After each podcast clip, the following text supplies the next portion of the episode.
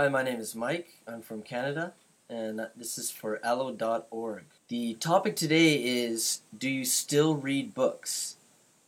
Well, do I still read books? I never stopped reading books. And I think it's really important to read books because reading is a perfect way to gain information. And someone that doesn't read definitely doesn't know a lot about the world in many different ways.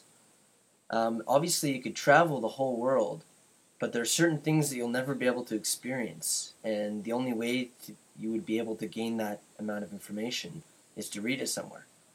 Now, whether you read it through a book or through the internet, it doesn't really matter, but there's so much stuff that is only in the form of written information. And if you don't read, that information simply won't get to you. So I think reading is important, and I'm going to be reading for the rest of my life.